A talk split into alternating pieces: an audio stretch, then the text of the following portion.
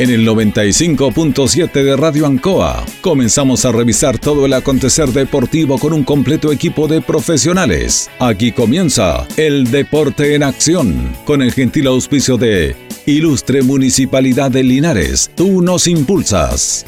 Comercial Maife, en Esperanza 663 Linares. Colegio de Lenguaje San Nicolás, Serrano 345. Comercial Ferry Nova, Lautaro Esquina Presidente Ibáñez. Doctor Daniel Guzmán, Kurmoller 333, frente a la Plaza de Armas. Hospedería Alameda, Valentín Letelier 256, lado sur, Alameda. Lavaseco Astra, el lavaseco de los exigentes con servicio sencillito para sus pagos. Manuel Rodríguez 644. Parraca de Fierro LIC, Lastra y Cerda. Jumbel Esquina Esperanza. Óptica Díaz, para ver y verse bien. Independencia 437. Estampados Tomax. Galería Brasil Local 20. Pernos Linares, Colo Colo 648. Empresa ATT, de Aquiles Tapia Tapia, Chacawin Norte, Lote 4. Comercial Campos, Januario Espinosa 688, Local 12. Parabrisas Linares, Kurt Moller 0189, esquina Yungay. Reciclajes El Pipe, Patricio Lynch 412. La Super Veguita del Baratini, Villa Arauco, esquina Yerbas Buenas. Cerrajería Estación Local 3, Avenida Brasil 479. Flexi Niples, en Colo Colo 1347 Linares. Calzados Di Claudio, para caminar cómodo y seguro. Independencia 520 y 530. Propiedades Linares. Fácil de ubicar. Chacabuco 617. Fácil de vender. Bazar y librería El Dato. Lautaro Esquina Presidente Ibáñez. Todo listo, todo preparado. Iniciamos una nueva edición, siempre con un estilo, una pasión. Somos el deporte en acción.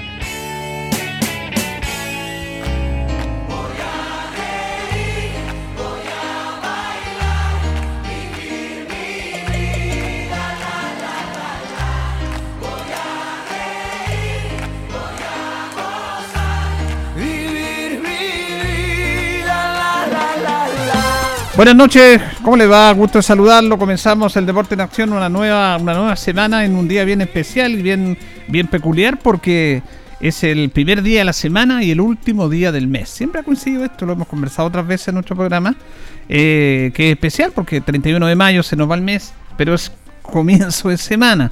Por lo tanto, por eso es bien especial este, este, este día en el cual ya se nos va el quinto mes del año. Saludamos ahí a don Carlos Agurto que nos acompaña como siempre en la coordinación y también saludamos a don Jorge Pérez Leo. ¿Cómo está don Jorge? Placer saludarte Julio, buenas noches, buenas noches don Carlos Agurto y a todos los miles y millones de auditores del Deporte Nación de la Radio Ancoliana. Así es como lo dijo usted, pues estamos llegando ya el quinto mes y ya se nos dice adiós y entramos ya en el día de mañana en el mes de junio. Sí, la verdad que vamos a conversar varios temas en nuestro programa, pero queremos comenzar nuestro espacio con una, mala noticia, sobre todo para los amigos deportistas, para, para la gente y sobre todo para los que sintonizan este programa, porque él era un auditor permanente de este espacio, no, escuchaba de, Cauquienes, de dónde estaba, no se perdía el Deporte Nación. Nuestro buen amigo Carlos Olave, Carlitos Caselli, muy conocido por su, por su eh, parecido al gran Carlos Caselli, eh, falleció en el día de ayer. Eh, una pena, está enfermo, está luchando contra una enfermedad y lamentablemente falleció ayer. Eh, tengo entendido que hoy día fueron sus funerales. Así que nos, lo sentimos, un hombre muy joven, 62 años de nuestra generación. Y claro, este tema es así, se, nos están yendo la, la, gente que conocimos y con el cual compartimos tantas y tantas veces. Así que eh, comenzamos nuestro programa, por si usted no lo sabía, de todas maneras, haciendo un saludo al cielo a Carlito Olave, que era auditor permanente del Deporte Nación, un hombre hincha, fanático de Deportes Linares y que lamentablemente eh, nos, nos ganó la partida. Así es, eh, lo dejó don Carlos Olave. la verdad las cosas, yo tuve muy buena amistad con Carlos y Héctor Hernández también lo sabe perfectamente. Y en nuestra juventud éramos muy amigos con Carlos. Después él los trasladaba en su radio taxi a los medios de comunicación y siempre ligado, si tú te acuerdas Julio, siempre ligado a lo que es al deporte. Le encantaba lo que era el deporte, un buen amigo, una buena persona. Y tuve la oportunidad de estar hoy día eh, en el parque para despedir a nuestro amigo Carlos Enrique Olave Leiva, que nació un 29 de enero de 1959 y falleció un 30 de mayo del 2021. Bueno, claro, tenía 62 años, Carlito. 62. Así que, pucha, una pena, una pena, una pena que se nos haya ido un hombre muy cercano, muy, muy, muy carismático, muy querido por todos, siempre con la sonrisa, como decía usted, con buena voluntad, no trasladada. Era un hombre que le gustaba la radio, escuchaba muchos programas. Le encantaba. Eh, eh, eh, generalmente las personas que, porque él en el último tiempo trabajaba en la comisión como radio taxi, las personas que trabajan ahí se hacen acompañar mucho de la radio. Efectivamente, tienes toda la razón. Y él se hacía acompañar. Claro, siempre escuchaba la radio. Y fiel auditor nuestro y también opinaba algunas veces cuando tenía que dar una opinión. Y nos llamaba. Y lo llamaba y lo daba a conocer, eh, Julio. Fuera de esto, Carlos, y tengo que decirlo, eh, trabajó también, y digámoslo, en las, en las centrales hidroeléctricas. Trabajó, Carlos trabajó en Copú Machicura, en Pehuenche y en el Teniente también estuvo elaborando Carlos Olave. Bueno, se nos fue Carlito Carlito Olave, más conocido como Carlitos Caselli, porque era muy, muy parecido Idéntico. al chino Caselli. Sobre todo cuando se reía, se le chinaban los ojos y sus sonrisas y sus bigotes eran tradicionales. Maravilloso. Lo recordamos de, buena manera. Bueno, vamos a ir compartiendo varios temas que tenemos en nuestro programa. saludar a nuestro amigo Luis Chofo Méndez, que me, encuentro con él porque cuando yo regreso de la radio, la mañana estaba tempranito de vuelta, eran como 20 para las 10, veníamos de vuelta a la radio nosotros a la casa estaba barriendo la vereda, Chofito. bien, ¿eh? Chofito, que está activo, ¿eh? realmente espectacular. Estaba barriendo la, la vereda, me dijo, lo escucho todos los días, todos los días, así que lo saludamos, Chofito. En estos días vamos a tratar de hacer un contacto con él. Eh, la verdad que la avenida de la radio es más compleja porque tenemos que cuidar todas las medidas sanitarias, de resguardo en base a esto que estamos viviendo. Eh, dije yo lo, yo voy a llamar por teléfono, dice que se le quemó un vino el celular. Así que de alguna manera vamos a hacer una, una, nota con Chofito, que lo saludamos, siempre escucha nuestro programa. El Chofo Méndez, el otro día yo, en este el, aniversario de Linares, eh, el domingo, ayer fue, eh, publiqué una, una, foto, no, el sábado. El sábado. Una foto del Gran Lister Rosell de 64. Sí, señor. Que es para mí el mejor equipo profesional que ha tenido Deporte Linares y Lister Rosell en toda la historia de los profesionalismos. Correcto. Junto con después con los toros de Linares. Pero ese equipo del 64, bueno, obviamente yo no lo vi jugar, pero lo que hizo Jorge fue notable. Se, se, se juntó una generación de grandes jugadores que era un espectáculo. Bueno, se encontraron con O'Higgins, porque O'Higgins era poderoso, está ese mítico partido en Rancagua, pero la verdad es que era un equipazo. Sí, y en ese sentido tienes razón. Eh, se, encontró con una gama de jugadores que podríamos decir esa era nuestra generación dorada de, esos, eh, de esos tiempos y, una de las mejores campañas que hizo el conjunto albirrojo que estuvo a punto de tocar el cielo. Y usted lo decía anteriormente, se encontró con una potencia que es O'Higgins de Rancagua, que está cerca de la región metropolitana, pero sí era un plantelazo. Claro, salió ese campeón del verdadero censo Tuvo a Dalmacio San Martín como el goleador del ascenso. Sí, señor. Y tuvo un, equipo notable que jugaba el Valdelindo Fuentes en largo, más conocido como Chulín Fuentes. En defensa jugaba Amigo, Gastón y René Parada. Y jugaba Adolfo Fábila como lateral izquierdo. En medio campo Jorge Tapia, Arminio Cofré. Y, y, la verdad que la delantera jugaba el gran Luis Humberto Chofo Méndez por la banda derecha. Giarrizzo, el argentino Giarrizzo como centro delantero.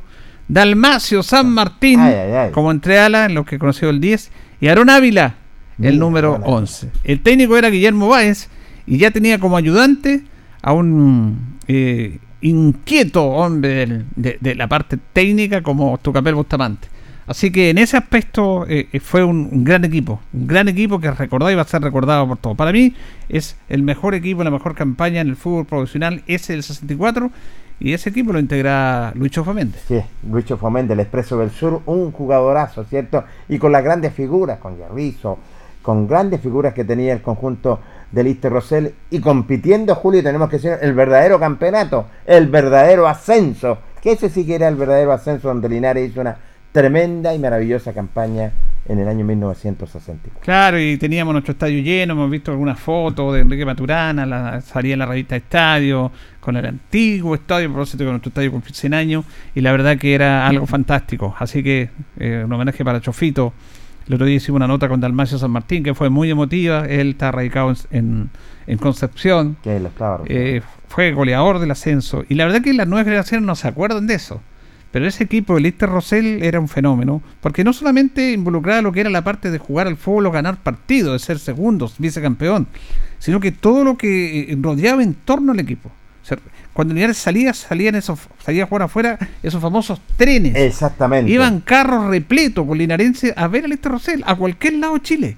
Era una, eh, se juntaban las familias, se juntaban las personas, era una alegría tremenda, hemos visto fotografías en los trenes, la gran cantidad de público que convocaba Listo Rosell. Y aquí jugaba a estadio lleno, estadio lleno. Bueno, son, momentos bonitos que hay que tenerlos, atesorarlos ahí. Y reitero, es el mejor equipo, lejos, en el profesionalismo, el equipo 64 es el mejor equipo en el profesionalismo que ha tenido Listo Rosell y después Deporte Linares. Ese es un lindo recuerdo, no me cabe la menor duda, que hay que atesorarlo fuertemente porque esa era una de las tremendas campañas que hizo Linares y que estuvo a punto, fue segundo, lamentablemente subía uno, y tenemos que decirlo, un plantelazo, usted lo dijo, hay fotos maravillosas de Enrique Maturana, y que usted le ha dado a conocer también, Julio, que realmente nuestra estación estaba lleno, los carros llenos apoyando a, a Lister Rosell, y la verdad la cosa queda ese lindo y maravilloso recuerdo de estos grandes hombres que pasaron por la tienda albirroja. Bueno, se, yo creo que este año es difícil que el fútbol amateur eh, logre jugar. Jorge Pérez, un nuevo año sin fútbol. La Zabala, la Linares, los viejos los amigos de la precordillera, copas regionales.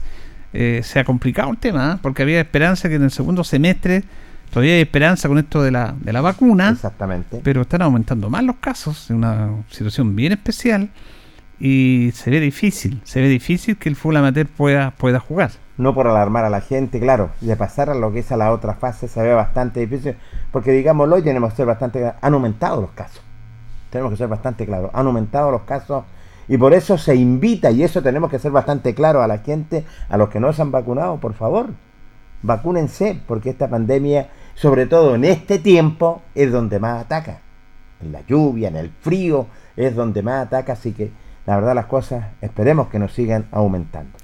Bueno, vamos a comentar la primera parte de nuestro programa porque siempre lo hacemos. Este programa se ha dedicado a, buscar y a recobrar la memoria, el inconsciente colectivo de todos y para los que no lo vivieron, para los que vivieron se vuelvan a mencionar y para los que no, para que sepan de lo que pasó en Chile, porque bueno, hablamos de los tiempos actuales, de la generación dorada, de las Copa América, pero la mejor actuación de una selección chilena de fútbol fue el Mundial de 62. Me Tercer lugar.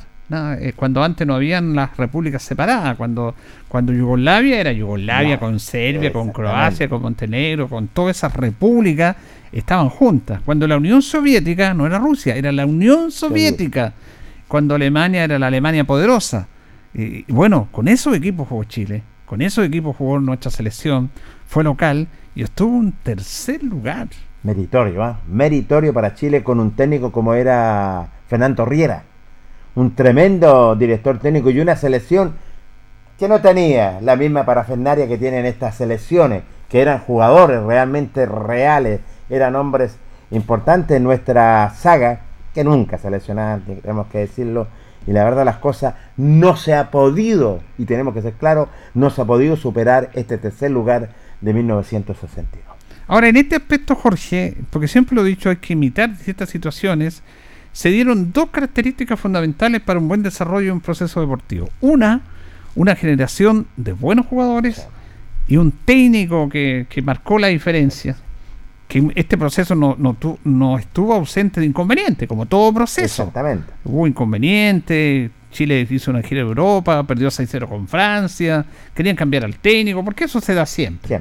Pero se fue eh, acentuando el, equipo de Riera. Pero también esto paralelamente se dio, y siempre lo hemos dicho y lo recordamos, en base a una extraordinaria generación de buenos dirigentes. Porque lo administrativo, lo dirigencial, los buenos dirigentes, la planificación, hizo que tuvieran una buena selección. Pero hizo una cosa que es imposible, Jorge. Si Nos acordamos del tercer lugar, en lo deportivo, pero lo que hicieron eh, los cuatro mosqueteros, como se le denominan, de traer el Mundial a Chile, estamos hablando del año 50 y 56. El 56 fue el Congreso en Lisboa de la FIFA, donde se elegían la sede. Y antes era un año Europa, un año América, Europa, esto se, se, cortó un poco por la guerra, por la Segunda Guerra Mundial, después se retomó en el año 50 en Brasil, 54 y 58 Suiza, porque Colombia no quiso, perdón, 54 Suiza, 58 Suecia, Colombia no quiso 58 y Chile a Sudamérica le correspondía 62 y postularon Chile y Argentina. Los dos. Y Argentina tenía toda la de ganar, porque tenía mejor estadio, mejor infraestructura, era un país más desarrollado que el nuestro. no tenía por dónde Chile ganar la sede. Y, se hizo un trabajo, pero de hormiga, porque e, e, el trabajo no se hizo en la, elección, en la elección del año 56. Esto fue un trabajo de años en el cual lograron convencer estos dirigentes, porque fueron Carlos Dimbo, Juan Pinto Durán. Te ve el, nombre del. Eh, ¿Quién fue Juan Pinto Durán? Bueno, uno de los grandes dirigentes del, del fútbol chileno que Juan Goñi y Enrique Alvear. Ellos fueron los cuatro mosqueteros que fueron a Lisboa y que lograron ya eh, fortalecer un trabajo que tenían de mucho antes. Y esto fue político, porque todo es política. claramente. Para, que, para refrescar un poco la memoria de los que empiezan a hablar, de criticar la política, todo es política. Y, y ellos hicieron un trabajo político notable, incluso asociándolo al bloque oriental. El mundo antes estaba dividido en la Guerra Fría, entre el bloque oriental, en el cual encabezaba la Unión Soviética, y el otro mundo occidental, que lo encabezaba Estados Unidos. Y los dirigentes chilenos se fueron al bloque oriental, porque ahí había como una estructura más fácil de convencer a los líderes y de ahí que los demás fueran decantando. Se convencieron a la Unión Soviética. Mira, ¿eh? increíble. Y la ¿eh? Unión Soviética, que era el que los mandaba a todos, tuvo mucho, muchos votos, incluso en el mundo asiático, hasta Vietnam consiguió votos de Chile. Y Chile ganó 32 a 10 en el Congreso de Lisboa. Y nadie lo voy a creer. Nadie lo voy a creer. Ahora, claro, está ese discurso de Carlos Dibon, pero ese discurso no es que ahí se ganara la elección. La elección venía ganada de antes a través de un trabajo, de un proyecto, de, convencer. Y esto fue un tema político. Viajaron, eh, prometieron cosas eh, y no se les cayeron los votos. Porque a veces en la elección se te caen los votos claramente. Claro, que en esos años no está lo de ahora, porque ahora hay un maletín y te, cambié de voto. es claro en ese sentido, y tienes toda la razón. Y fíjate que tienes toda la razón, porque la, historia, como la estás reflejando, es muy rica de estos dirigentes que no era un trabajo de, este año, no, de mucho tiempo ya se venía reflejando este trabajo, y ahí te demuestra, cuando hay buenos dirigentes, cuando hay una asociación que está trabajando con buenos dirigentes por muchos años y traer algo que era, que era muy imposible traerlo, y habían dos países que eran Argentina y Chile, que le correspondía a los países sudamericanos, refleja este, este gran trabajo de estos grandes dirigentes para traer este mundial y haber dialogado con los demás países y haberlos convencido por 32 votos contra 10. Es increíble el trabajo de todos. Además se encontraba con un presidente, que era don Jorge Alessandri, que no le gustaba para nada el fútbol, y que decía que eso, el gobierno, porque tenía que tener el respaldo del gobierno, eh, dice que el, fútbol era lo, menos importante. ¿Cómo vamos a gastar tanta plata en el fútbol? Decía don Jorge. y se encontraron con un terremoto. Exactamente. El terremoto 60 fue, fue devastador. Incluso ahí se pensaba que Chile perdía la sede del Mundial. Sí porque era muy difícil hacerlo. Además, habían otros estadios, porque estos estadios al final que confluyeron fueron casi emergentes. La Rancagua y Villa no estaban considerados. Estaba considerado Concepción, estaba considerado Temuco, estaba considerado Talca, Antofagasta. Pero por esto del terremoto hubo que cambiar a última hora las cuatro sedes y se llegaron a las sedes que todos conocemos. Y, y, el presidente Alessandra dijo, no, el Mundial se hace igual. O sea, fue notable. Y lo otro, para ponerle un poco de dramatismo y realismo a esto, es que el impulsar, el principal impulsor de esto, Carlos Dimos, no vio su mundial. Carlos Dimos fallece el 28 de abril del año 62, casi un mes. El mundial comenzó un 30 de mayo y no pudo ver su mundial. Increíble, ¿eh? Increíble. Y fue dramático eso. Muy dramático aquí en, nuestro país. Un tremendo dirigente que encabezaba esta delegación de cuatro dirigentes y de la noche a la mañana fallece don Carlos Dimos, que realmente yo, fue un golpe fuerte para nuestro país que era organizador del mundial. Y fíjate que era muy joven, porque uno ve las imágenes de él eh, que se pensaba una persona mayor. No, Carlos Dreyfus tenía 41 años. 41 años. Él nació en, en, Brasil porque su padre era embajador, era diplomático y él nace en Brasil. Era empleado bancario y se dice que tuvo tanto inconveniente, tanta presión, tanta estrés, así que al final lamentablemente fallece Carlos Dreyfus. Cuando se inaugura el Mundial, la escuela militar que hace el sonido, eh, eh, las canciones nacionales, en el Estadio Nacional, el partido de debut, uno de los hijos de Carlos Dreyfus hizo la bandera. Un momento muy emotivo. Muy emotivo. Vamos a recordar eso. Vamos a recordar al presidente Jorge Alessandri, que era muy pragmático, no le gustaban los discursos, para nada. Era muy sobrio, don Jorge. Exactamente. Ah, tanto así que caminaba de su casa a la moneda. Eh, a pie. Mira. Fíjese que antes, antes de don Jorge Alessandri, los presidentes de Chile vivían en la moneda. Era su residencia. Igual que en Estados Unidos, ¿no que ve? Sí. Los presidentes se trasladan a, a la, Casa, Blanca, y viven ahí. Viven ahí. Antes en Chile era lo mismo, hasta que llegó don Jorge, don Jorge no, porque era muy austero. Él tenía un departamento en la calle Philly, que estaba casi al frente de la moneda. Cerquita. Y ahí él caminaba, caminaba como un ciudadano común y corriente al, al, trabajo. Qué tremendo y era, mandatario. Y era el primer presidente, el, el, primer mandatario de Chile, era el presidente, sí. pero él era bien escuela. Pero escuchemos el discurso cuando inaugura el Mundial del 62, un 30 de mayo, en el Estadio Nacional del presidente Jorge Alessandro Rodríguez. Señoras y señores, en nombre del gobierno y del pueblo de Chile, me complace dar la más cordial bienvenida a todas las delegaciones extranjeras que han llegado hasta nuestro país a participar en este significativo acontecimiento que es el Campeonato Mundial de Fútbol. Declaro inaugurado el Campeonato Mundial de Fútbol de 1962.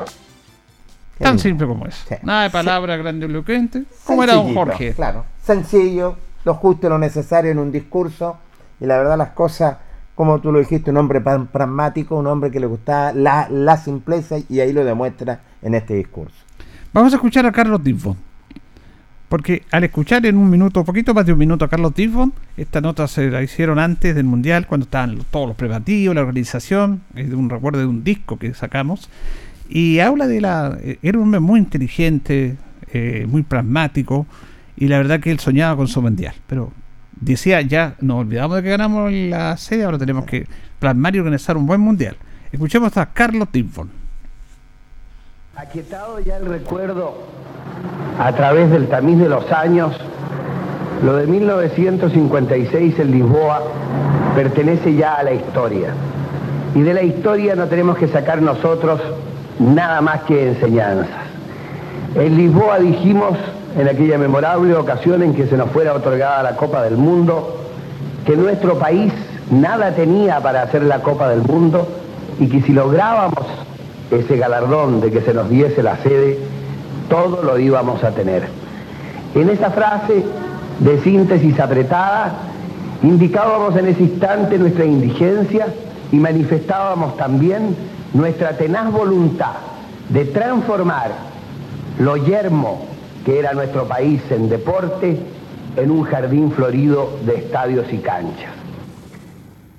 Desgraciadamente, cayó antes que las trompetas anunciaran la iniciación del séptimo campeonato del mundo. Mas no importa, pues su recuerdo fue el que empujó al equipo hacia la victoria. ¿Qué, qué, qué frase, qué manera de, de, decir? Mire, Jorge Pérez, el señor Pablo Vilac debería escuchar a Carlos Tifón para aprender un poquitito, el sí. actual presidente. ¿Para qué hablar del señor Sergio Jado? No. Y de todos estos personajes especiales, porque don Carlos era presidente de la Asociación Central de Fútbol, el máximo sí. dirigente del fútbol chileno.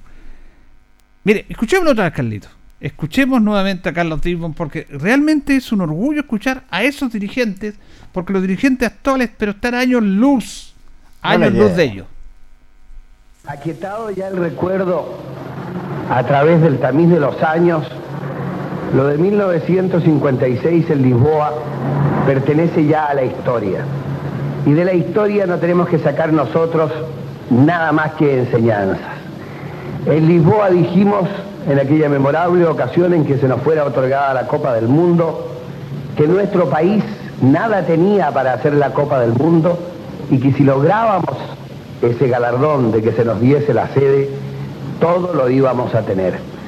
En esa frase de síntesis apretada, indicábamos en ese instante nuestra indigencia y manifestábamos también nuestra tenaz voluntad de transformar lo yermo que era nuestro país en deporte en un jardín florido de estadios y canchas.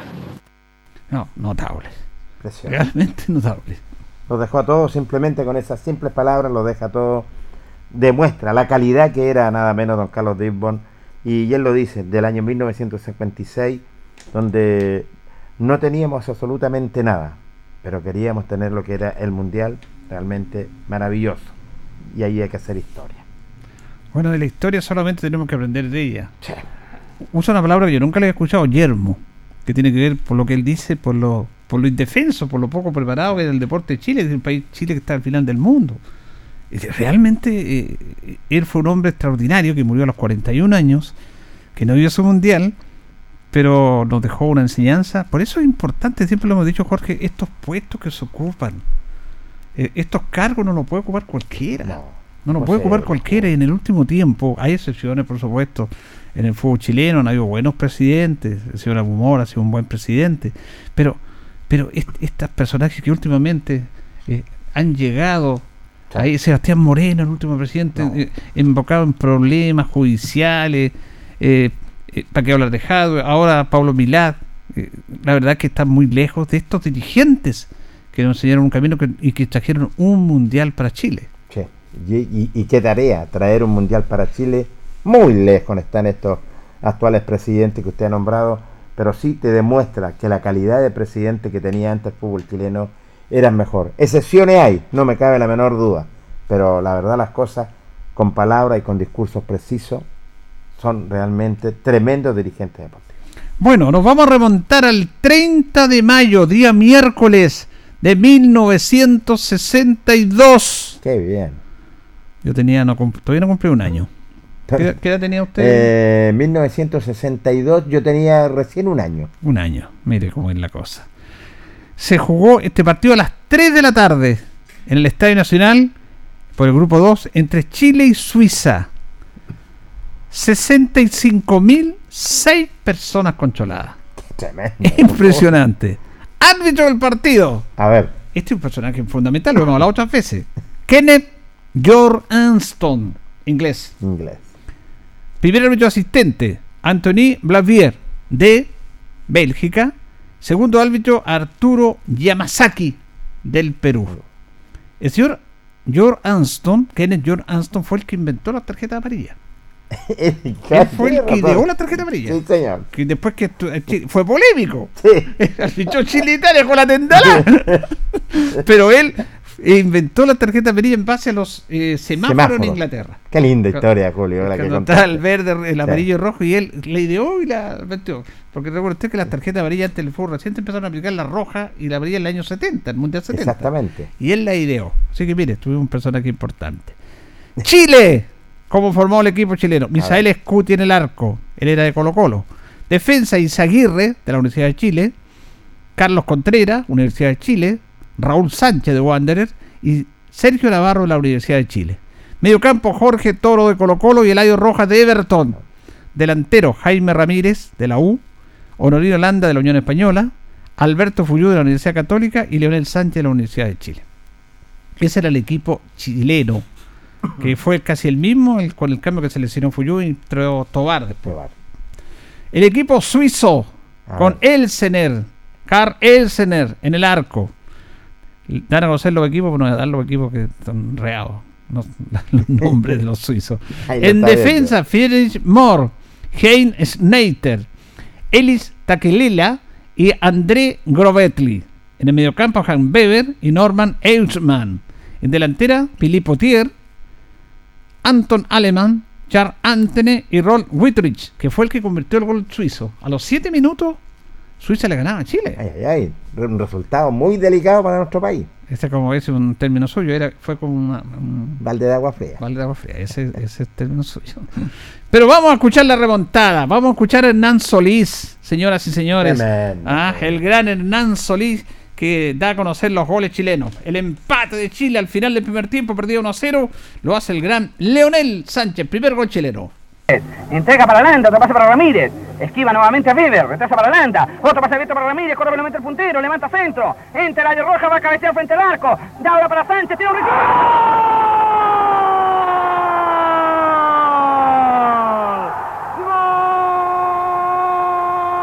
chileno! ¡Gol chileno! Leonel Sánchez entró por el costado izquierdo, recibió la pelota, miró, puso la zurda y el balón en la red. El tanto del empate exactamente a los 44 minutos. Y Leonel Sánchez, autor de la conquista. Bueno, Bueno, ahí está el empate de Leonel Sánchez. Al terminar el primer tiempo. Al terminar el primer tiempo, y qué tremendo relato, ¿ah? sólido, ¿ah? Sí, sin inventar nada, ni poesía, absolutamente nada. Sólido un relato que refleja que va siguiendo la jugada. Eran relatores de fútbol, que relataban. el Verdadero. fútbol. Ah, no, no como de ahora que hacen no, cualquier no. cosa menos relatar. No, no, no. no. Vamos a escuchar el segundo gol chileno. Se fueron 1 a 1 al descanso y a la vuelta del segundo tiempo, eh, el equipo chileno que vistió de blanco esa vez, ¿ah? Ah, no, vistió con el- eh, mira. Porque el equipo suizo vistió de rojo, De rojo. Chile vistió de blanco, buen anfitrión. Y Jaime Ramírez a los 6 del segundo tiempo marca el 2-1, segundo gol chileno. De Rojas para Sánchez, abre el juego para Jorge Toro. Se ubica frente a Tachera, lo esquiva. Combina con Ramírez ahora. Se detiene el puntero, toca corto para eh, Jorge Toro. Se va sobre el centro, tira a un costado. La pelota rebota, entra Ramírez, tira ¡Gol! ¡Gol chileno! Jaime Ramírez en forma por demás oportuna. Aprovechó una pelota que rebotó en el Neiter ante el primer disparo de Jorge Toro. Entró frente a la valla. Se arrojó a sus pies Elsener y con tiro a un rincón lo batió completamente. El segundo gol chileno, exactamente cuando se cumplían 6 minutos 30 del segundo tiempo. Y Jaime Ramírez, autor de la conquista. Chile. Chile 2, Suiza 1. 6 minutos 30 Sí. de camarín ese gol, colocando en ventaja a nuestro país. Claro, porque se había empa- terminado empatado, empataron al final del primer tiempo. A los suizos se les reconocía como el, equipo que hacía el cerrojo. Era muy difícil entrar a esos equipos europeos Se cerraba. que se cerraban atrás y que era muy complejo. Pero bueno, ahí aparecieron los grandes jugadores chilenos. Y el tercer gol, un ratito después, a los 10 minutos del, del segundo tiempo, Leonel Sánchez pone el 3 a 1 definitivo. Cambia en diagonal sobre costado opuesto. Ahí le quita Leonel Sánchez en gran maniobra. Va dejando atrás a Grobetti. Se acerca, va a disparar, tira. Mano tira arquero. Entra nuevamente, tiro costado.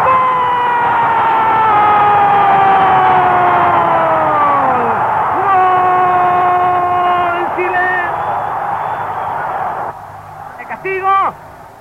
Enfrentó al arquero, disparó, manoteó, Elsener insistió nuevamente el puntero y con tiro bajo y a un rincón anota la tercera conquista del conjunto nacional. El tanto exactamente a los 10 minutos del segundo tiempo. Y Leonel Sánchez, autor de la conquista. Chile 3, Suiza 1. Extraordinario. Relato sólido, una selección sólida en su debut frente a Suiza que lo doblega como local. Bueno, esto es importante recordarlo. Además, que hay un factor no menor en el tema de la comunicación, porque ese mundial, la radio fue clave. Fundamental. En la televisión en Chile se había inaugurado el año 59 y ya se transmitían algunos partidos el año 62, pero eran pocos los televisores y estaban circunscritos básicamente a, a 200 televisores en Santiago. Por lo más, el resto del país no vio los partidos. Después vemos esta imagen, estas películas que se han remasterizado y están de buena calidad, que las podemos ver ahí por la televisión o por YouTube. Pero antes no, la gente escuchaba los partidos por la radio. Increíble, Julio. Bueno, igual lo Está- sigue. O sea, la radio nunca ha perdido vigencia, Jorge. Y el Mundial 62 la radio fue excepcional. Yo tenía una estadística ahí, algún día la voy a buscar por ahí, de la cantidad de se llaman receptores que se vendieron previo al Mundial del 62. Increíble. Era impresionante. Agotadísimo, todo, realmente. Y tiene toda la razón, Julio. Porque eran muy pocos los televisores antes en nuestro, en nuestro país, tenemos que decirlo. Y la radio era fundamental. Y que nunca se va a acabar la radio, tampoco tenemos que decirlo. Porque siempre es un fiel compañero. Siempre la radio va a ser un fiel compañero. Sí que la verdad las cosas, increíble cómo se vendieron pan calentito. Y eran receptores, eran radios bien especiales, Precioso. grandes, a- con, con madera, con caja de madera, y eran a tubos. Sí, señor. Usted prendía la radio y tenía que calentarse los tubos para, para poder llegar la señal y todo eso. Preciosa, preciosa la radio de antes. Ahí recuerdo Yo recuerdo en mi casa que tenía una radio a tubo, que realmente escuchábamos de todo, el, el fútbol, el deporte con, con mi padre, escuchábamos la tercera oreja, de todo escuchábamos, la bandita de pirulete, todo. Bueno, todo eso fue parte del Mundial del 62 que estamos cumpliendo ya 59 años, de que un 30 de mayo se inauguró el Mundial. En rigor este no fue el primer partido, hubo otro partido en Rancagua, Sí. pero fue el debut de Chile. Después vamos a recordar en estos días, coincidir la fecha 2 de junio, cuando Chile jugó con Italia, Italia. En la denominada Batalla de Santiago. ¿Y qué batalla? Ahí apareció Leonel, pues. Apareció Leonel Sánchez. con una derecha espectacular. Bueno, el papá Leonel Sánchez era boxeador. Ahí está. El hombre también se lo traía. Todavía está, gracias a Dios, con nosotros Leonel Sánchez. Sí, señor. Ah, gran- en vida. El gran Leonel. Vamos a ir a la pausa, Carlitos, y ya retornamos. La hora en Ancoa es la hora. Las 8 y 6 minutos. Hacemos un alto con nuestros auspiciadores, quienes hacen posible Deporte en Acción. Porque usted nos impulsa, Corporación Municipal de Linares.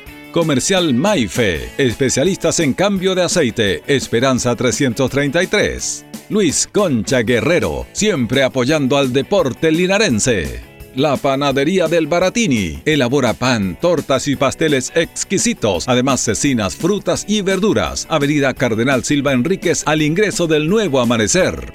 Constructora EIR. Todo en construcciones, obras civiles, arriendo de maquinaria, fono WhatsApp 569 6267 1751.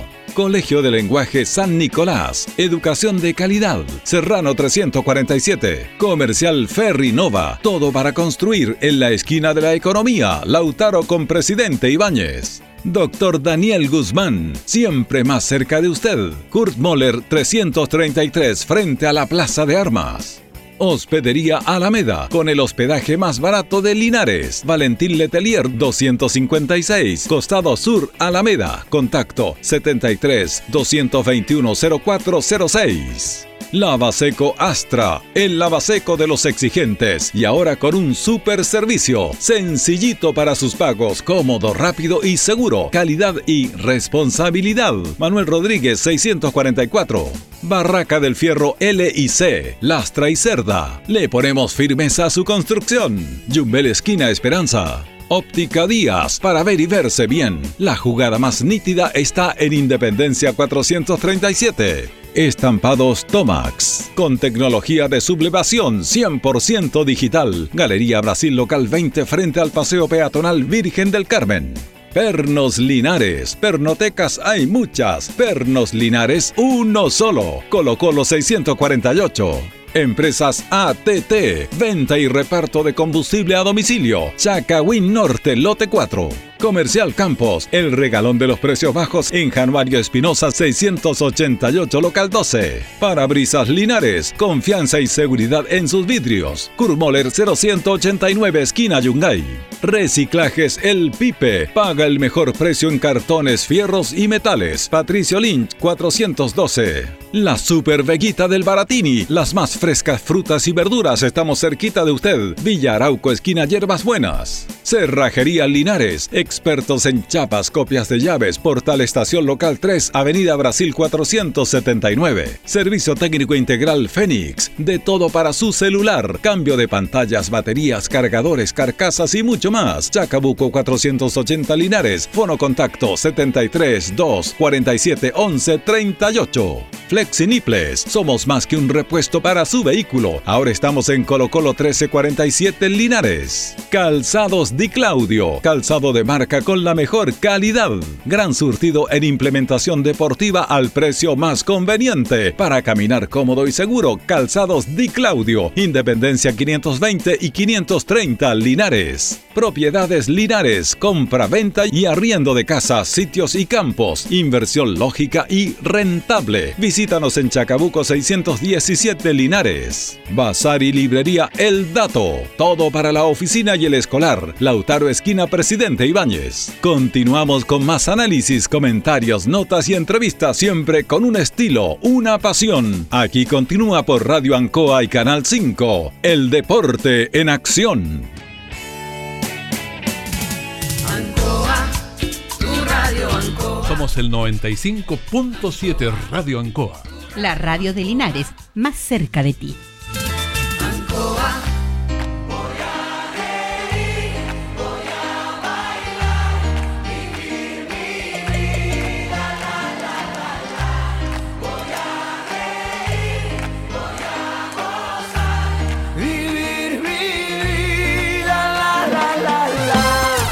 Bien, continuamos el Deporte Nación de Radio Ancoa. Son las 20 con 11 minutos. Hemos estado hablando también, nosotros hemos conversado porque estamos muy ligados a, la gente del estadio, de la Corporación del Deporte, de la Oficina del Deporte. Y claro, estábamos preocupados por la salud de don Víctor Campos, No me cabe la que se tuvo que hacer una operación. Está, gracias a Dios, eh, mejor, pero igual tiene que cuidarse, está en reposo. Así que no creo que lo esté escuchando porque tiene que descansar, pero siempre nos acordamos de él con la gente más cercana y gracias a Dios está recuperándose de a poco. Los alegra, porque es un hombre muy ligado al deporte por muchos años, ¿cierto? Y está comandando lo que es el Departamento de Deporte de la ilustre Municipalidad de Linares. Abrazo para usted, don Víctor. El padre, un Víctor que lo conocimos, lo cono- ¿se, se acuerda de Víctor Campos usted, papá de él? Sí, sí, acuerdo. Era un gran dirigente, un tipo, Tremendo, un Julio. hombre muy querido, se fue muy joven también Víctor Campos, se llama igual que... Y claro, su hijo, don Víctor Campos, eh, siguió lo de su padre, de, de ser, de ser dirigente, de organizar, de estar trabajando con el deporte y en la municipalidad ha hecho un notable trabajo en la oficina del deporte. Que no Lo es fácil. heredó, lo heredó. Exactamente, ese es el término correcto, Jorge. Saludamos al profesor Jaime Nova, que lo tenemos en línea, le agradecemos este contacto con el auditor del Deporte Nación. ¿Cómo está, profe? Gusto saludarlo, don Julio, un placer. Un saludo al señor Pérez también. Placer enorme saludarlo, profesor. Muy buenas noches. Usted, que Buenas tiene, noches. usted tiene más cercanía con don Víctor por temas laborales, cercanía también don Jaime. ¿Cómo está él? Eh, recuperándose, fue una operación exitosa. Eh, está en casa, lógicamente, todavía en, recuperación, pero ya pasó todo, digamos, y, y esperamos tenerlo luego ya con nosotros, aunque sabe igual el teléfono lo hace funcionar igual, así que usted se imaginará conociéndolo como, como es para el trabajo. Pero está en recuperación y paso a paso eh, se está recuperando y ojalá, como digo, Dios quiera, luego podamos tenerlo con nosotros ya. Eh, Don Jaime, en, eh, eh, ¿don Víctor se se operó en la región metropolitana o en Talca? No, en la ciudad metropolitana, en Santiago. Región metropolitana, ya. Sí, sí. Eh, Estuvo allá, y se operó y llegó a casa y ahora está en casa tranquilamente re- recuperándose. Así es, descanse, ¿no, don Víctor? Ya va a tener tiempo a volver a, su- a sus labores. Eh, Sí. Profe, eh, hemos sabido la información de que lo anunció el alcalde, de que el estadio abre sus puertas, pero obviamente estamos en fase 2, hay algunas restricciones, pero lo importante es que ya se abrieron las puertas para que usted nos explique, como está ahí en el estadio usted a cargo de ese tema, eh, quiénes pueden hacer deporte, cuáles son los protocolos, protocolos en este momento. Eh, bueno, los protocolos son bien claros, digamos. Se abrió el estadio para los deportes que no son de contacto. ¿Entiendes tú? O sea, no, no son los, por ejemplo, futbolito, eh, no puede haber eh, patín. O sea, todos los deportes de conjunto, de equipo, donde hay contacto, eh, no se pueden ejecutar todavía en esta fase 2 por eh, instrucciones, digamos. Solamente, por ejemplo, tenemos tenis, eh, atletismo y toda la gente que requiera y tenga los espacios para poder ir a caminar, a trotar, ¿cierto? Por el paseo peatonal dentro del estadio. Incluso algunos van a andar en patín. Hoy día llegaron dos chicos que querían andar en patín en el paseo peatonal, ningún problema, porque eh, eh, al aire libre, digamos, no hay contacto, nada. Así que eso, eso es lo que se dio en este momento en la fase 2. Todavía no está el futbolito, no está el vóley, eh, no está el, bueno, el fútbol menos, ¿cierto? Y, y todos esos deportes, rugby, todos esos deportes que son de contacto todavía no en esta fase 2. ¿Y cuántas personas pueden entrar en esta en los diferentes eh, Máximo disciplinas 10 deportivas? personas. 10 Por ejemplo, hoy día mismo llegó a las 3 y media el atletismo de extraescolar y 10 pers- el profesor y 9 más. Correcto. O sea, 10 en total. ¿Me entiende? Sí. Nada que el profesor y 10 más, no, 10 en total, el profesor y 9 más. Si el profesor va con un preparador físico, el profesor es preparador físico y 8 más. Son 10 en total y en eso soy súper estricto y hemos sido súper estrictos. Tienen que pasar todos por la puerta, anotarse con nombre, número de carnet, con carnet en mano, que no va con carnet no entra, eh, teléfono, alcohol gel, temperatura, y ahí pasan a, a hacer deporte. Pero está todo bien organizado porque los clubes de atletismo, por ejemplo, hay tres clubes que están trabajando. De tres y media a cinco trabaja extraescolar, de cinco y media a... No, de 5 a, a 6 y media trabaja en la escuela de la Cita María Claudia, que es de Deportes Linares, y de 6 y media a 8 están los galgos. con Viviana. Entonces ellos entregan sus nóminas antes, así que es súper fácil, porque llegan los niños, nombre, tanto, están en la nómina, se tican, se les chequea con el carnet, temperatura, por favor, manito al gel, adelante. Y, y, Todo en el, controlado. y en el Tucapel Bustamante, eh, eh, ¿con cuántos profesionales está trabajando usted, don Jaime?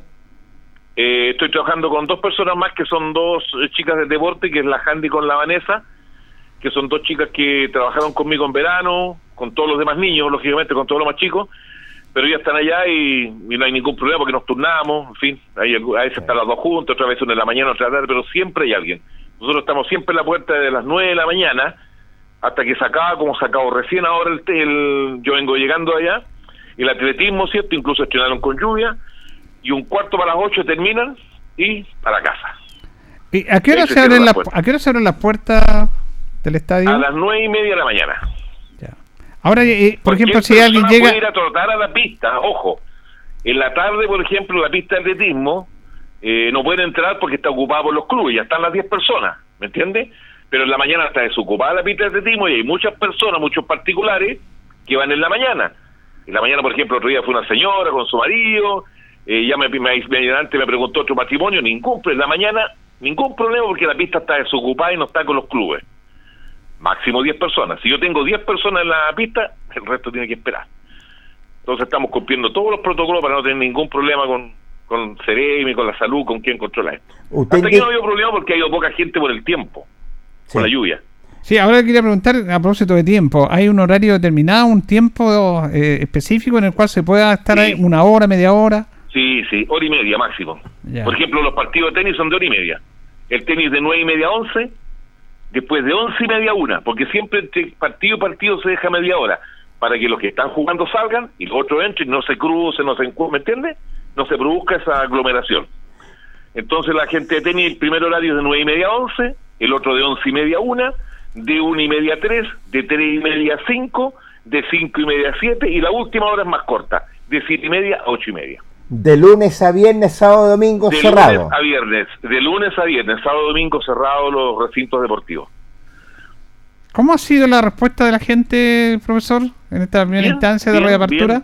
bien. Ningún problema, por lo menos la gente que está entrenando, ningún problema, como digo, ha sido súper ordenado.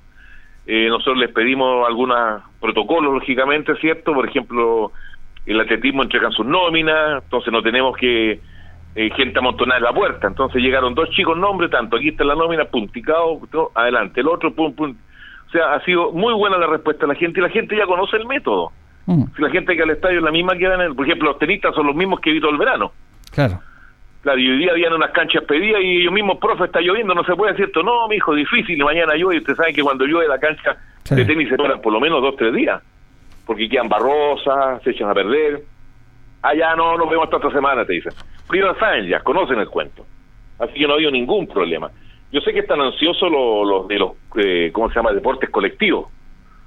Te fijas tú, eh, el radio, el patín, el baby fútbol, el futbolito, pero desgraciadamente en esta fase no se puede. Ahora la Así pregunta, la pregunta mía también era, a propósito de deportes colectivos, no, pero por ejemplo el voleibol, que lo separa, no es de contacto, lo separa una malla, ¿tampoco se puede practicar voleibol ahora?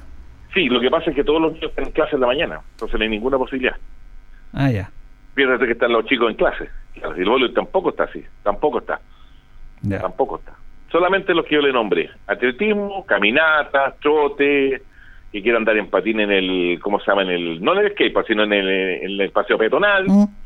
y el tenis. Y en el tenis estamos ocupando solamente cuatro canchas, ¿Y el no ping-pong? las seis, cuatro canchas nomás. ¿Y el ping-pong? ¿Perdón? Eh, ping-pong. No lo entiendo. No, pero es que ahí no Pero- hay ping-pong. no hay. porque- No, no. Es que antes iban a practicar los niños, por eso le...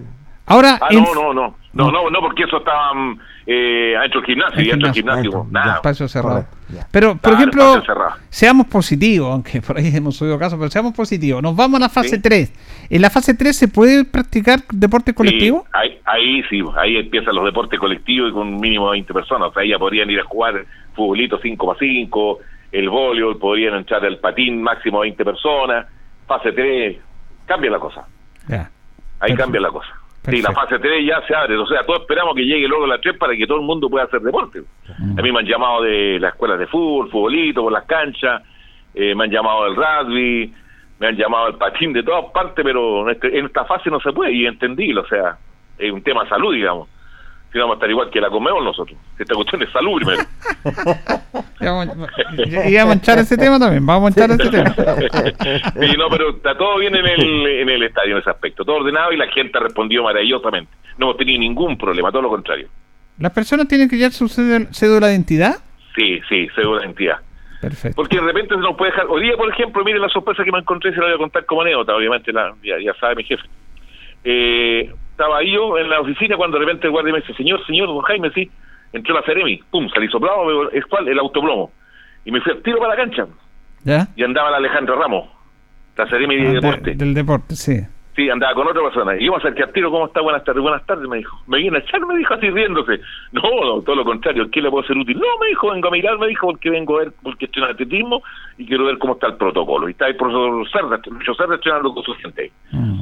Y ningún problema, ningún problema, no hubo ningún problema. Cuando se fue, se despidió muy amable. Entonces, de repente se te dejan caer. Claro. Ella fue la de deporte, vino a mirarnos, pero cuando se deja caer el de salud, es pesado, o sea, el de salud, carnet, documento, lo que pasó en San Javier. Sí, Entonces no queremos que nos pase eso a nosotros, claro. No Bueno. queremos que pillen 12 personas y por dos personas que están mirando, aunque estén en la tribuna, nos cierren el estadio. Entonces, por eso somos exigentes en eso. O sea, nosotros tenemos que dar la pauta del orden, de la disciplina y del respeto de, de- de todo este tema. ¿no? Lo importante es que la- las personas que van, porque de primero, obviamente, a, a todos no nos gustan estas reticencias, que nos pidan el carnet, Ah, sí. todo este tema, pero parece No, que la gente lo ha entendido, profesora. Ningún problema, fíjese, ningún problema, ningún problema. Y gente que ha ido sin carnet, eh, no ha entrado, así de simple. Y ellos saben y se dan cuenta y los profesores, pucha, la embarraste, le dicen. Y al otro día llegan al tiro con su carnet, ¿me entiendes tú? Sí, un tema normal, o sea, imagínate que de repente llega gente manejando sin carnet, po. o sea, tú nunca has salido a manejar sin carnet, po. entonces digo, pues si andas manejando, sí, yo no ando con carnet, po. ¿me entiendes? Entonces son temas que, que, que- que lo, lo hemos arreglado y no, como digo, ni la gente toda sabe, además que estamos llenos de lecheros, o sea, el que llega al estadio le arquea el lechero que hay que entrar con carnet, con mascarilla, igual que nadie se va a acercar a nosotros sin mascarilla, o sea, pasó el portón y hay que ponerse mascarilla. El, el guardia de partida no deja entrar un vehículo si el chofer no va con mascarilla, aunque haya entrado el auto. Perfecto. No, está bien ese protocolo, Está bien, como debe ser. bien. Hay que colocar orden. Como debe ser. Y la prensa son los únicos que se meten así, a veces no.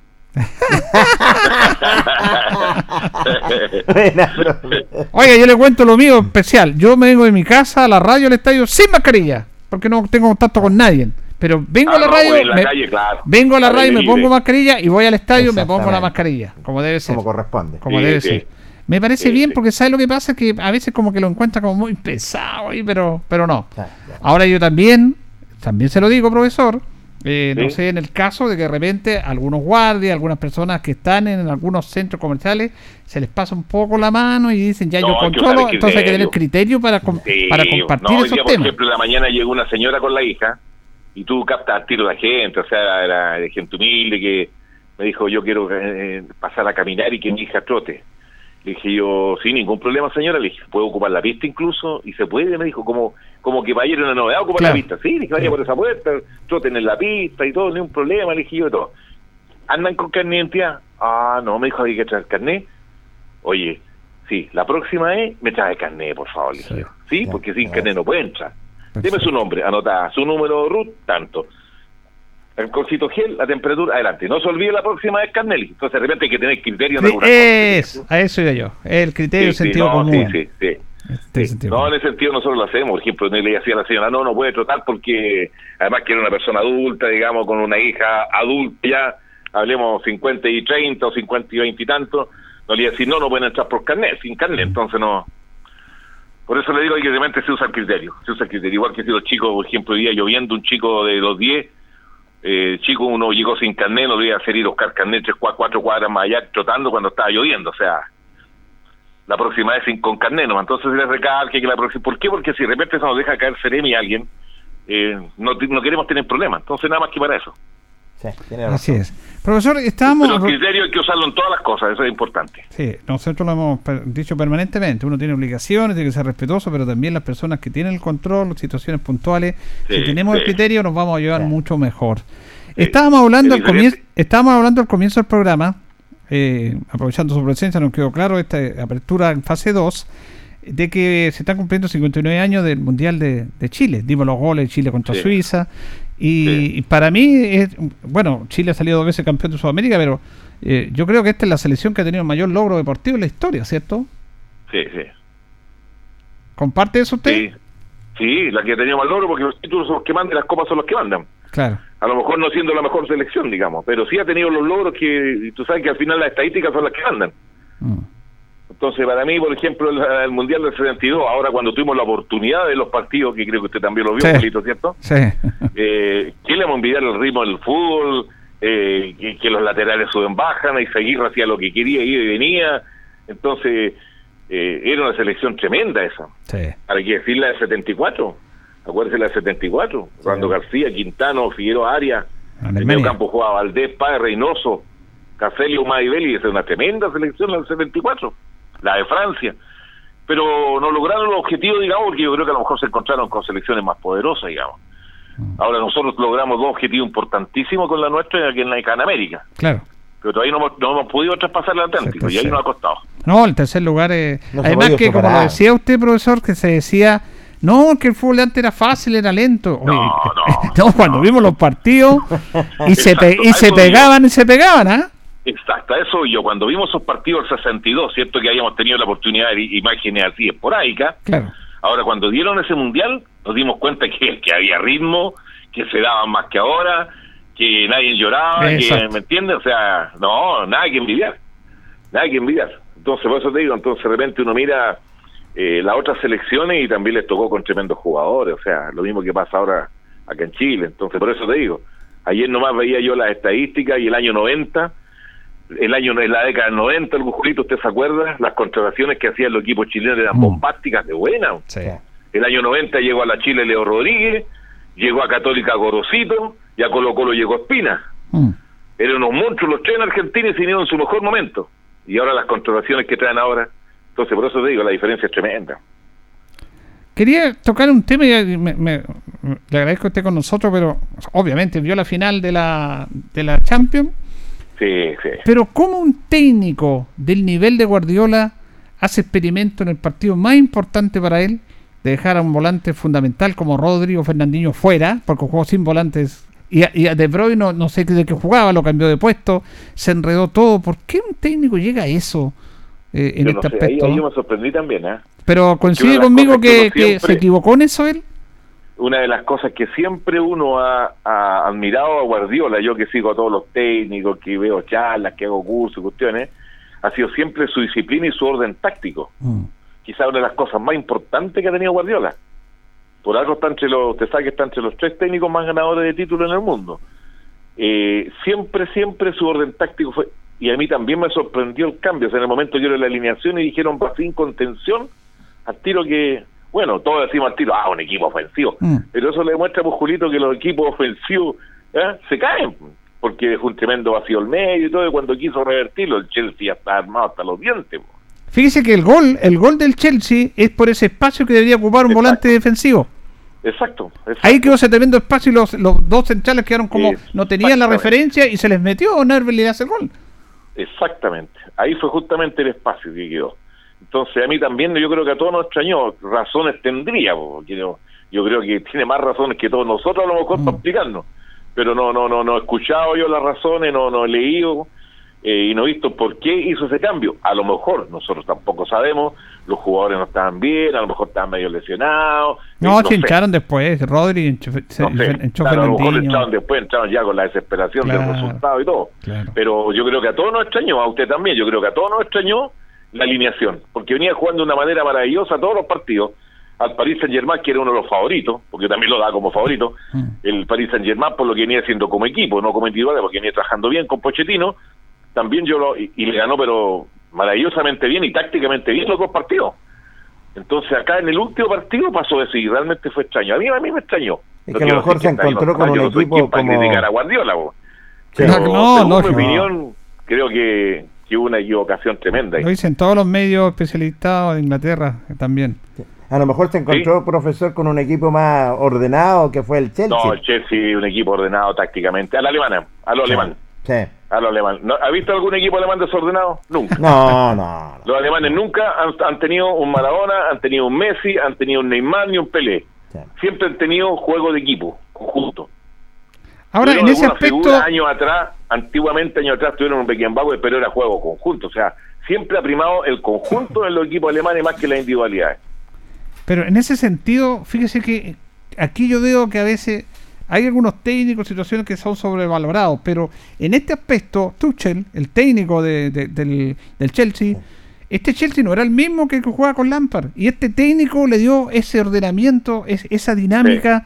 Eh, es increíble cómo ahí se nota la mano de un técnico, profesora. Sí, se nota. Y por eso le digo, o sea, llegó un técnico alemán que está recién emergiendo, ¿cierto?, de gran manera. Y justamente eso es lo que le digo, que le cambió totalmente. eh, Es un equipo ordenado. Si, si Chelsea yo creo que todavía está jugando el partido, no, le- no, no puede entrar al área. Ustedes se dieron cuenta, claro. Y se ordenaban todos, todos, todos, marcando de una manera táctica tremenda. El balón lo movía el Chelsea, allá había uno, la movía el Manchester, allá había uno del Chelsea, cambiaban de juego, allá había uno del Chelsea. Fue un equipo tácticamente, pero bien trabajado, se notaba que trabajaron todos. Yo creo que estos trabajaron el partido pensando que en algún momento podían estar en ventaja y después tenían que defenderse, porque fue increíble cómo se defendieron.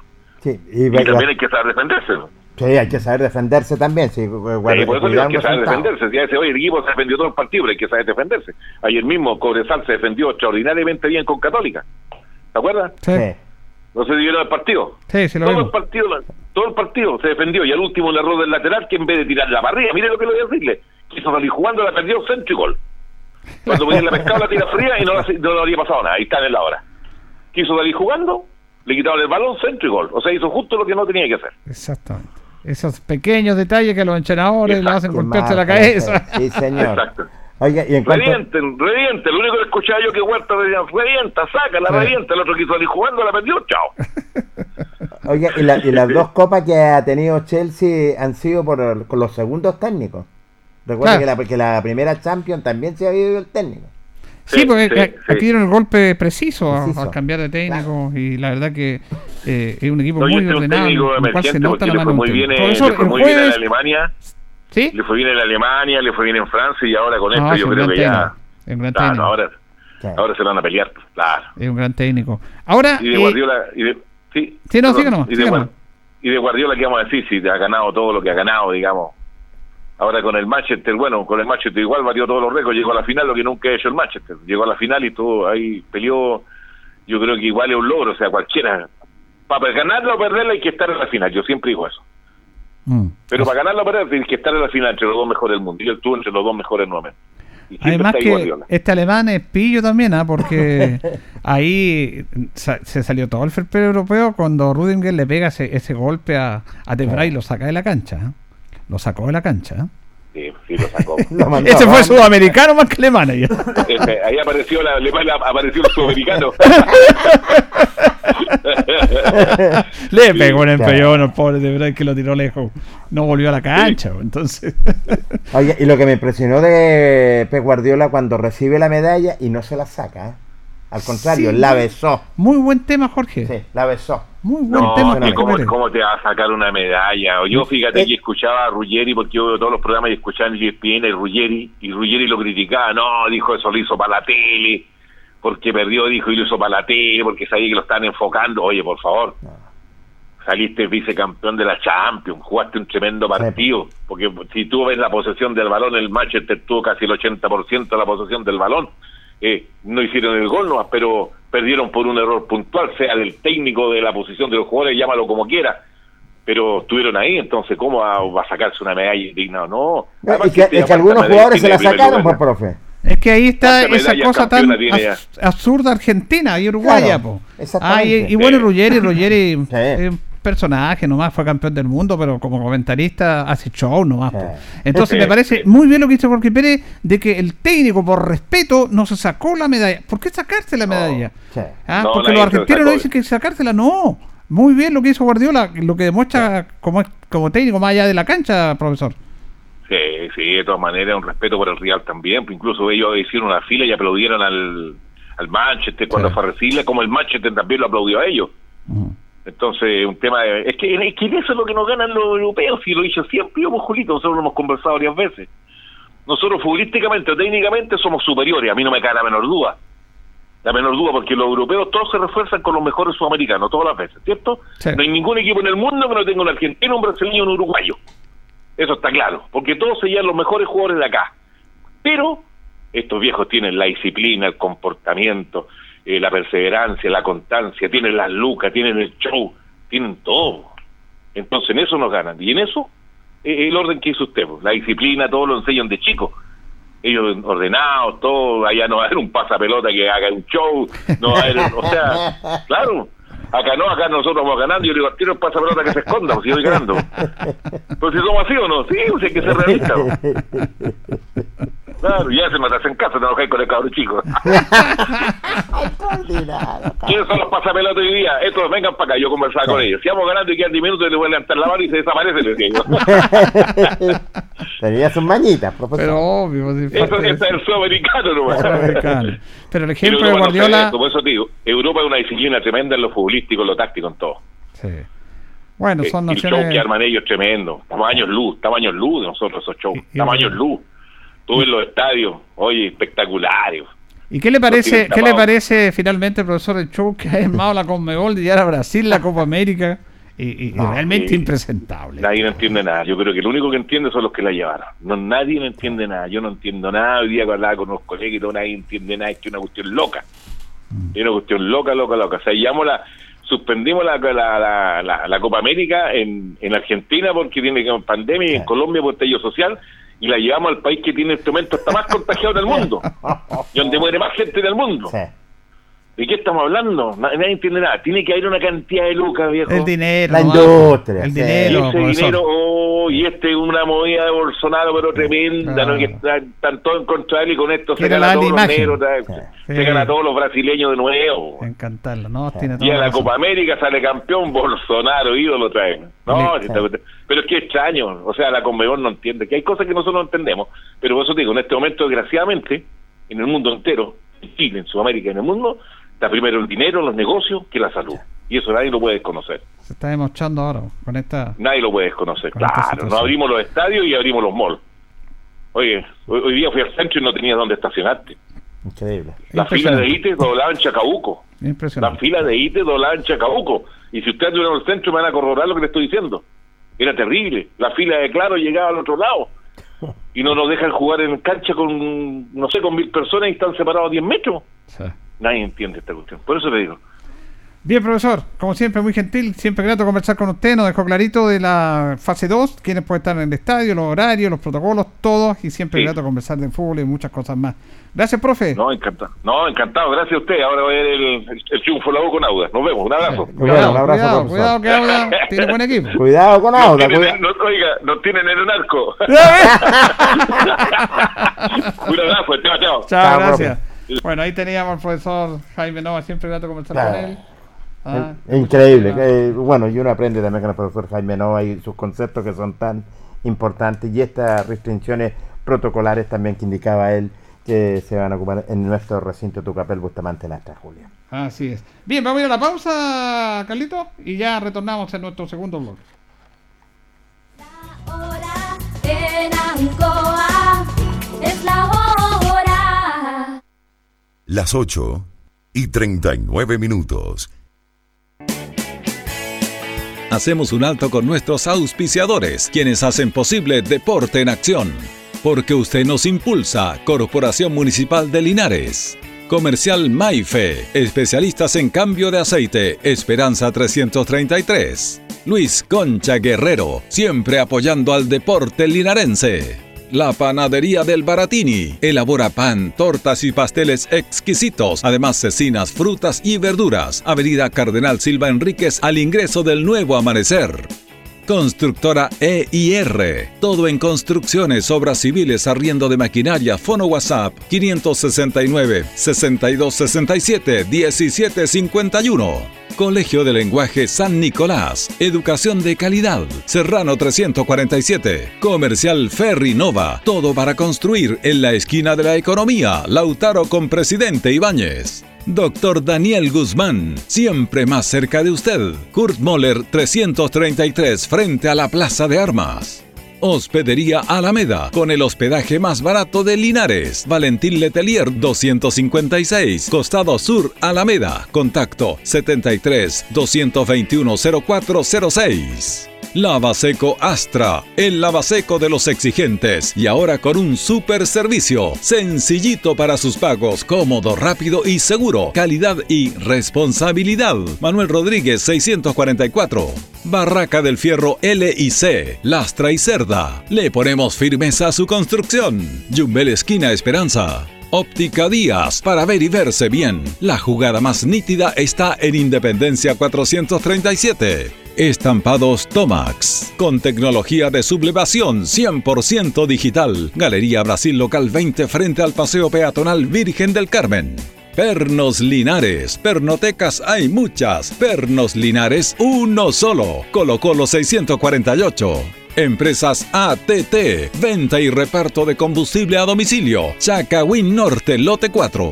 Comercial Campos, el regalón de los precios bajos en Januario Espinosa 688 local 12. Parabrisas Linares, confianza y seguridad en sus vidrios. Kurmoller 0189 esquina Yungay. Reciclajes El Pipe, paga el mejor precio en cartones, fierros y metales. Patricio Lynch 412. La Super Veguita del Baratini, las más frescas frutas y verduras, estamos cerquita de usted. Villa Arauco, esquina Hierbas Buenas. Cerrajería Linares, expertos en chapas, copias de llaves, Portal Estación Local 3, Avenida Brasil 479. Servicio técnico integral Fénix, de todo para su celular, cambio de pantallas, baterías, cargadores, carcasas y mucho más. Chacabuco 480 Linares, fono contacto 73 2 47 11 38. Flexiniples, somos más que un repuesto para su vehículo. Ahora estamos en Colo Colo 1347 Linares. Calzados Di Claudio, calzado de marca con la mejor calidad. Gran surtido en implementación deportiva al precio más conveniente. Para caminar cómodo y seguro, Calzados Di Claudio, Independencia 520 y 530 Linares. Propiedades Linares, compra-venta y arriendo de casas, sitios y campos. Inversión lógica y rentable. Visítanos en Chacabuco 617 Linares. Bazar y librería El Dato. Todo para la oficina y el escolar. Lautaro Esquina Presidente Ibáñez. Continuamos con más análisis, comentarios, notas y entrevistas, siempre con un estilo, una pasión. Aquí continúa por Radio Ancoa y Canal 5. El deporte en acción.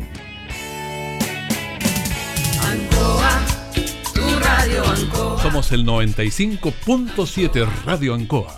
La radio de Linares, más cerca de ti.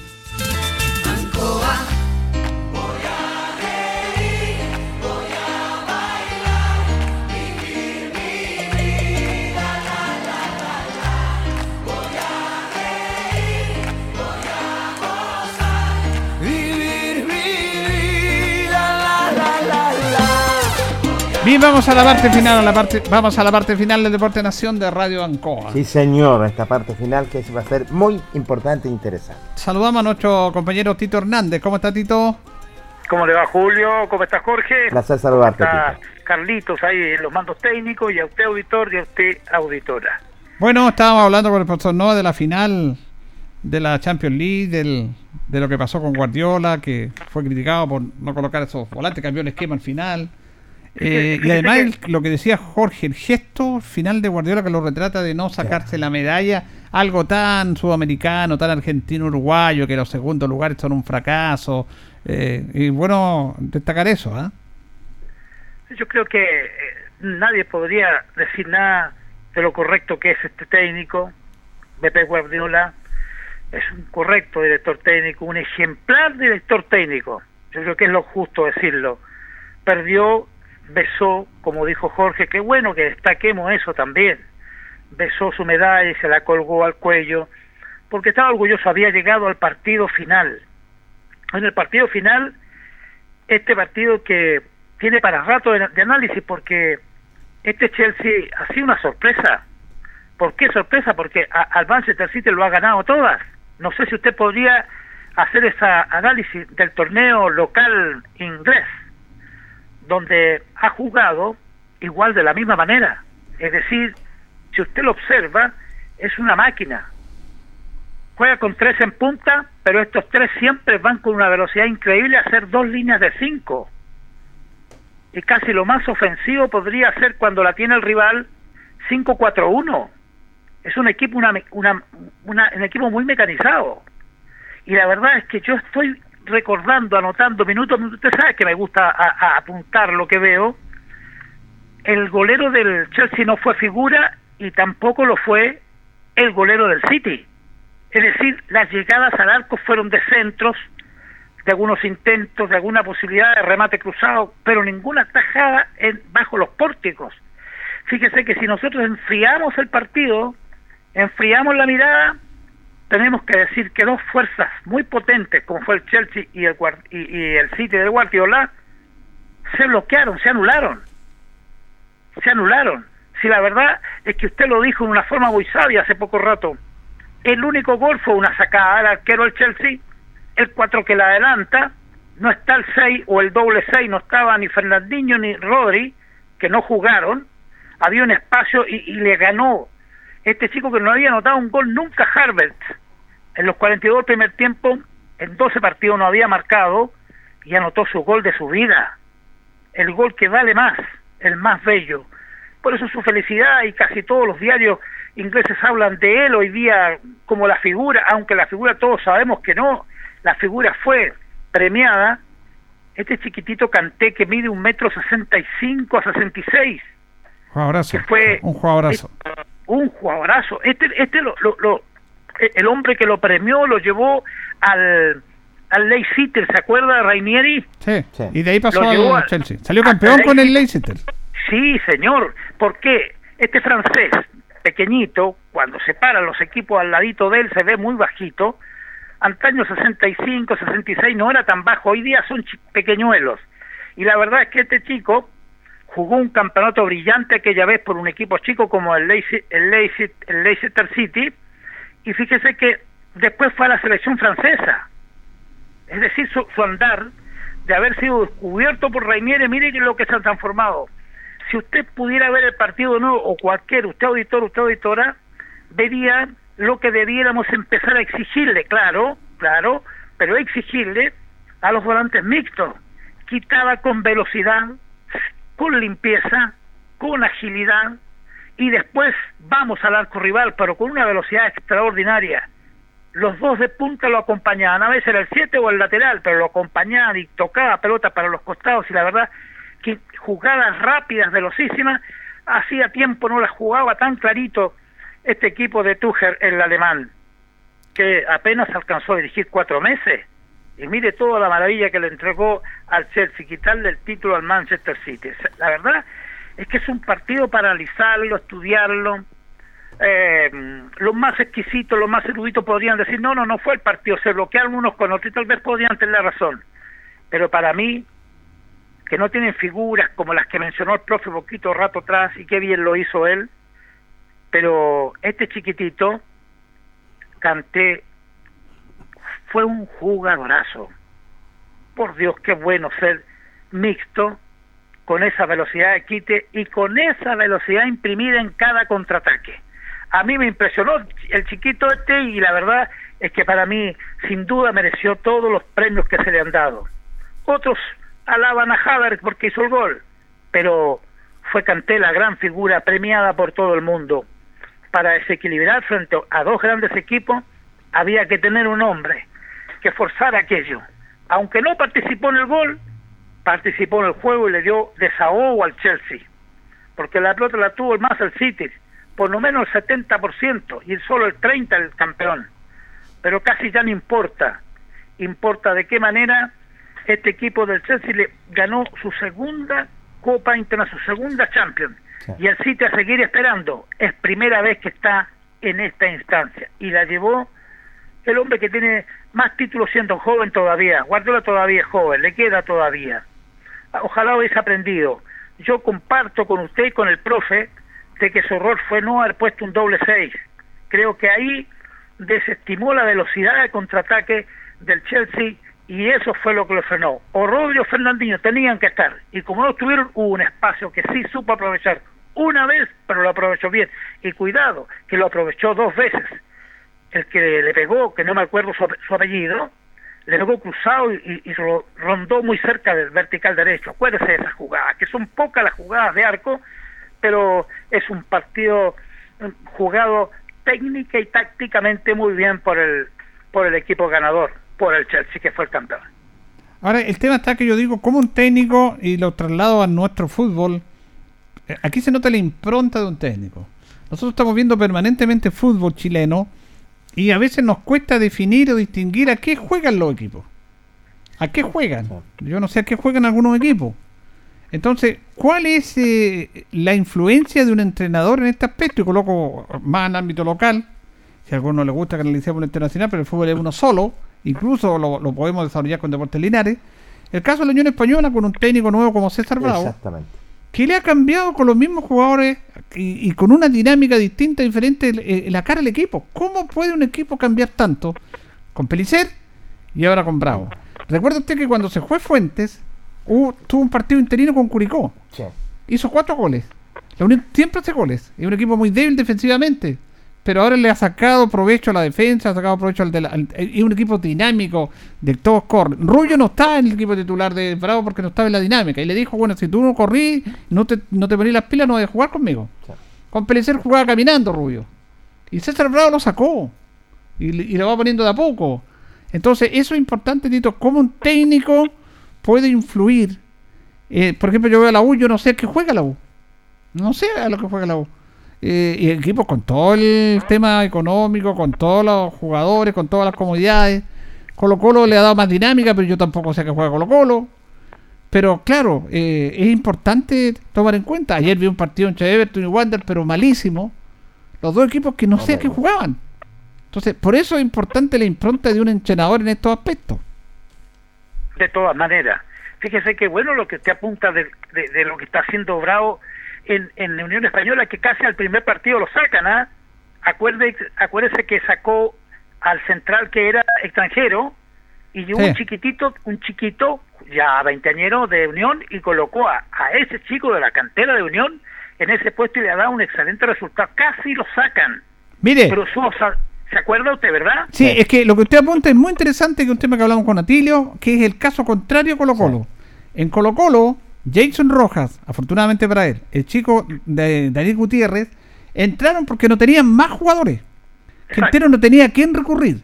Sin embargo, en lo que dice usted, no porque yo, que- no porque yo sea de la U, perdón, de la Unión, resulta de que César Bravo deja fuera a dos extranjeros, a un uruguayo y un paraguayo, porque tenía los elementos, y coloca a Villagra, que es un chico de acá, nuestro, coloca a Navarrete en el mediocampo, porque él trabaja en la inferior y los conoce. Exactamente. Entonces él los coloca, a esos jugadores, por convicción, no los coloca por necesidad. Y eso es muy importante lo que usted dice, porque cuando van a jugar los jugadores? Bueno, ahora en la Unión juegan ellos, ¿por qué? Porque él trabaja en la división inferior, los conoce César Bravo y le da el apoyo. En cambio, los jugadores de Colo Colo, que lo, lo hicieron muy bien, llegaron ahí, pero llegaron ahí porque no había más jugadores que colocar. Exactamente. Tanto es así que trae un extranjero amor y sale Gutiérrez por fuera. Entonces, ese es un tema no menor también que analizar. Sí, esos son, son temas que nosotros no debiéramos dejar de, de contar, de, de participar y dar. Yo comparto plenamente, Julio, con usted. Aquí Bravo eh, él elige a Navarrete y Villagra. Yo, yo nombraba más a Villagra porque Villagra ha sido como el gran jugador que ha puesto. Lo sacó y lo colocó y lo lució de inmediato y quedó fuera el uruguayo, no importa, el, el paraguayo también fuera. Sí. Él dijo, no, estos jugadores van a ser mi pensamiento dentro del campo de juego. Cuidado que los técnicos trabajamos mucho con eso, ¿ah? Siempre los jugadores formados en casa tienen más escuelas más cercanas a la nuestra y son más leales a las ideas que nosotros queremos que en el campo de juego coloquen. Estoy hablando como técnico, ¿eh? esa es mi, mi premisa. Me gusta que analicemos esto. En el caso de Colo Colo, ¿por qué sacaron al uruguayo? ¿Por qué sacaron al uruguayo que era gran figura y lo sacaron justo con el chico Gutiérrez? Porque no se atrevía a sacar a Gutiérrez. La presión era muy fuerte. El, el chico venía jugando demasiado bien. Demasiado bien para ser un chico formado ahora en Colo Colo. Colo Colo hace rato que nos saca bueno y Gutiérrez era bueno. Rojas, el chico Villalegre que llegó a Tilo Tapia, lo llevó a Colo Colo, es de aquí de Villalegre. Jason Rojas es titular y no sé si lo vayan a sacar, ojalá que no. Pero a mí me gustaba la dupla del uruguayo con Gutiérrez, pero es distinto. Qué bueno que usted lo dice. Allí se sacó de una manera inteligente para que no se le viniera la presión encima y se sabe que en cinco fechas ya nadie más va a reclamar a Gutiérrez. Porque es Claro, un chico de la cantera. Fíjate- nadie más lo, Fíjate que tienes toda la razón, porque el técnico Quintero apuntó que cuando pues, le, le hicieron la pregunta, ¿por qué sacó a Gutiérrez y a Falcón? Y sobre todo a, a Gutiérrez. La explicación que da, que él dice que eh, se vio mejor en la práctica Saldivia y Amor. Esa es la- mejor en la práctica, cuando la, cuando la cancha donde jugaba mejor Gutiérrez, pero bueno. Sí, qué, qué bueno. Pero eh, qué bueno que lo dice. Si Gutiérrez demostró lo bueno que es, es porque no había más a quien mostrar. Era Fíjese la que- única alternativa. Fíjese que la segunda división que comenzó este fin de semana recién pasado encontró por fin casa televisiva. Y se están transmitiendo los partidos, uno, al menos uno, de los partidos de la segunda división. Debutaron con el partido jugado ayer en Quillota entre San Antonio y Limache, DirecTV. De TV, mira qué bien. DirecTV está transmitiendo un partido de la segunda división con posibilidades de dar más partidos. Me parece bien. Llegamos tarde, nosotros no alcanzamos a llegar. ahí. Lamentablemente. Pero yo ta- estaba viendo el partido de ayer y cambié un poco. La, la verdad que el partido de Wander fue malísimo con Everton. Entonces vi el partido San Antonio con Limache, empataron a uno, empató al final Limache, un, un partido de mucha dinámica.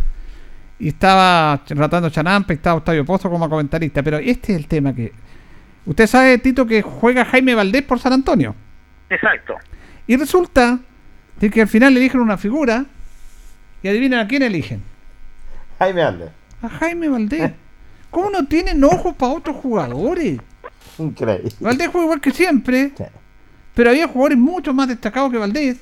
Pero no los mencionan estos tipos. Increíble. ¿Ah? Entonces, ¿cómo digo yo? Si tienen que tener, si están comentando, tienen que ser objetivos en ese sentido. Ayer hubo una, hoy día en la mañana, una avalancha de críticas. Bueno, en contra del señor Manuel Tesano, que comentó el partido de la Católica ayer, y el hincha reconoció la Universidad Católica. Mira. El hincha, no sé. Y, y lo criticaban, una porque comenta mal, para mí comenta mal, porque dice, mire la jugada y repite lo mismo que uno está viendo. Repite la jugada ahí, le sacó la pelota, le pegó, la pelota va al palo derecho, pasa al ladito, ve, se quedó la pelota del arquero. Si uno está viendo eso. Sí, está. Por eso recuerdo al gran Livington y Carcuro, el mérito de ellos era que la televisión es imagen y ellos intervenían cuando tenían que intervenir. Tanto es así que el gran Carcuro ni siquiera decía gol. ¿Por qué? Porque era obvio que era gol. En la televisión, en la radio uno tiene que decir gol, pero en la televisión Carcuro marcó toda una época y dijo, ¿para qué voy a decir gol? Si están viendo los televidentes la televisión de imagen, ¿qué es gol? Lógico. Y aquí estos comentaristas se están dedicando a reiterar y decir lo mismo que uno está viendo, cuando uno pide un concepto distinto, diferente. Pero lo bueno, Tito, es que DirecTV está transmitiendo los partidos de la segunda división. ¿Lo vio? Yo no lo vi. Sí, yo lo vi ayer.